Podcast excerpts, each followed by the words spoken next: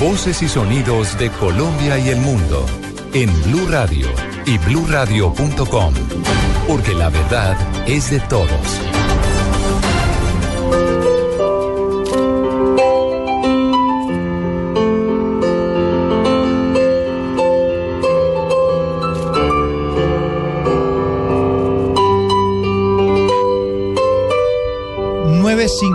5 minutos. Eso es lo que está pasando a esta hora frente al Teatro Bataclan, el escenario del peor ataque terrorista de las últimas horas, donde los reportes más optimistas están hablando de 80 personas asesinadas a tiros. Un pianista decidió llegar al lugar, empezar a tocar Imagine de John Lennon, a quien eh, a través de la música en su momento estaba pidiendo un mundo de igualdad, un mundo en paz.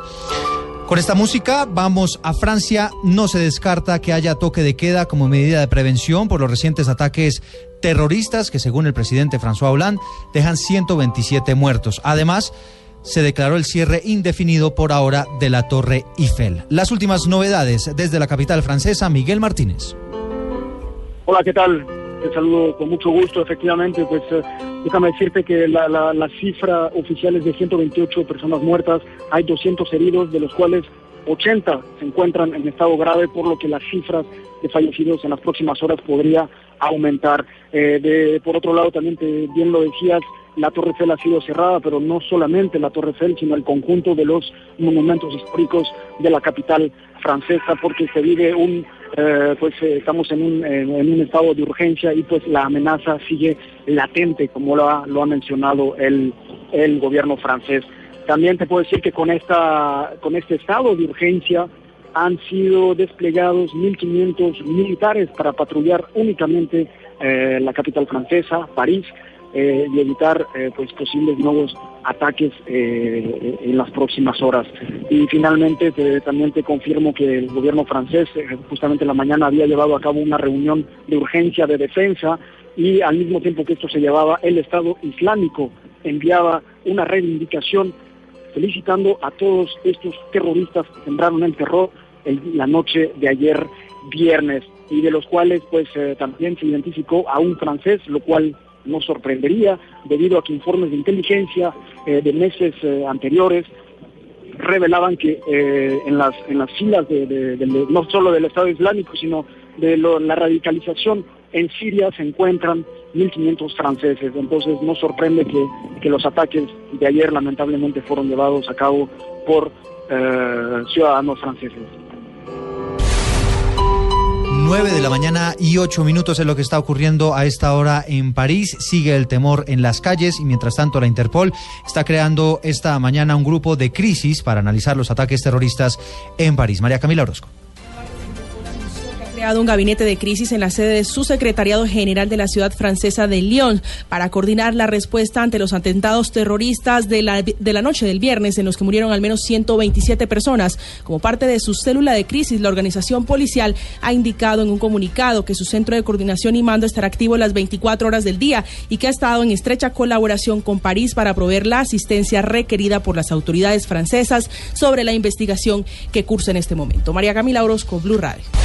Son las 9 de la mañana, 8 minutos. Seguimos consultando analistas a propósito de este asunto, de estos ataques terroristas que, como les decíamos, ya fueron reivindicados por el Estado Islámico. Dicen ellos que es muy difícil luchar contra este, este extremismo religioso. Jenny Navarro.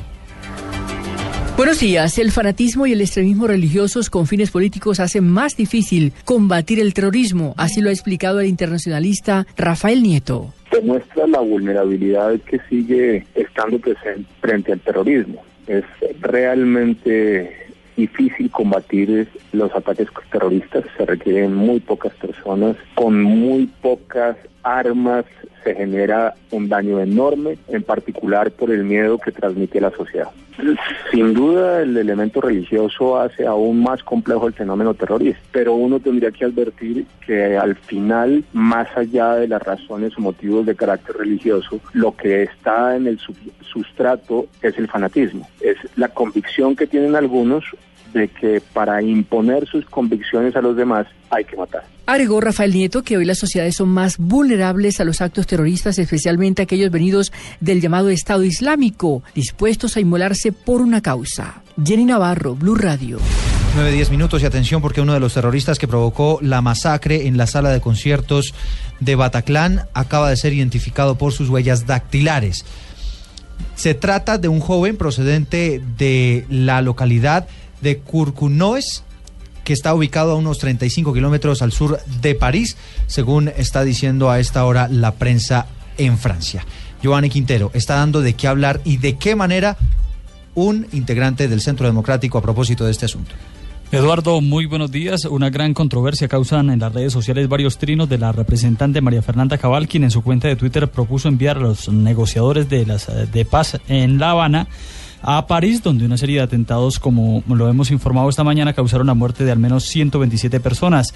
Dice uno de los trines, trinos, urgente enviar a París a De la Calle, Sergio Jaramillo, eh, generales Mora y Naranjo a negociar con los yihadistas.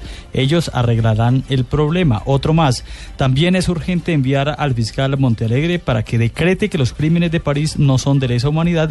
Y otro oh, dice, lo olvidaba hay que eh, recomendar que se otorguen 40 curules para los terroristas en el Parlamento francés. Le están dando con todo a la señora María Fernanda Cabal esta mañana, donde el mundo entero está conmovido por lo que está ocurriendo en París. A las 9, 11 minutos hablamos de noticias en Colombia. Atención porque cinco personas fueron asesinadas en las últimas horas en el municipio de Patía, esto es en el sur del Cauca. El reporte lo tiene en Popayán, Freddy Calvache. Las víctimas fueron identificadas como Jefferson y Michael Villamarín, hermanos oriundos del Caquetá, José Ortega de 75 años, natural de La Cruz Nariño, Eduardo Castrillón, natural de Cali, y un hombre conocido como Jeffrey, natural del municipio de Balboa, Cauca. El coronel Edgar Rodríguez, comandante de la policía en este departamento, dijo que se trata de hechos aislados. Pero son, todos son hechos aislados, son hechos diferentes, diferentes condiciones, diferentes, eh, las personas no tenían ninguna afinidad, ningún que por lo, las únicas que sí fueron las dos personas que aparecieron en zona rural de Fostas, que eran hermanos, y luego le digo, en Puerto Rico, Caquetá. Eso sí que eran relación ellos dos, pero los, los otros dos casos, el de Balboa y el, y otro, el otro de la zona rural del Tambor, no tienen ninguna relación. Sin embargo, dijo el oficial, se trabaja en establecer móviles y autores de sus asesinatos. En Popayán, Freddy Calvache, Blue Radio. 9-12 minutos en información deportiva. Arrancaron con pie derecho los técnicos colombianos Juan Carlos Osorio y Hernán Darío Gómez con las selecciones de México y Panamá, respectivamente, en las eliminatorias hacia el Mundial de Rusia. Joana Quintero.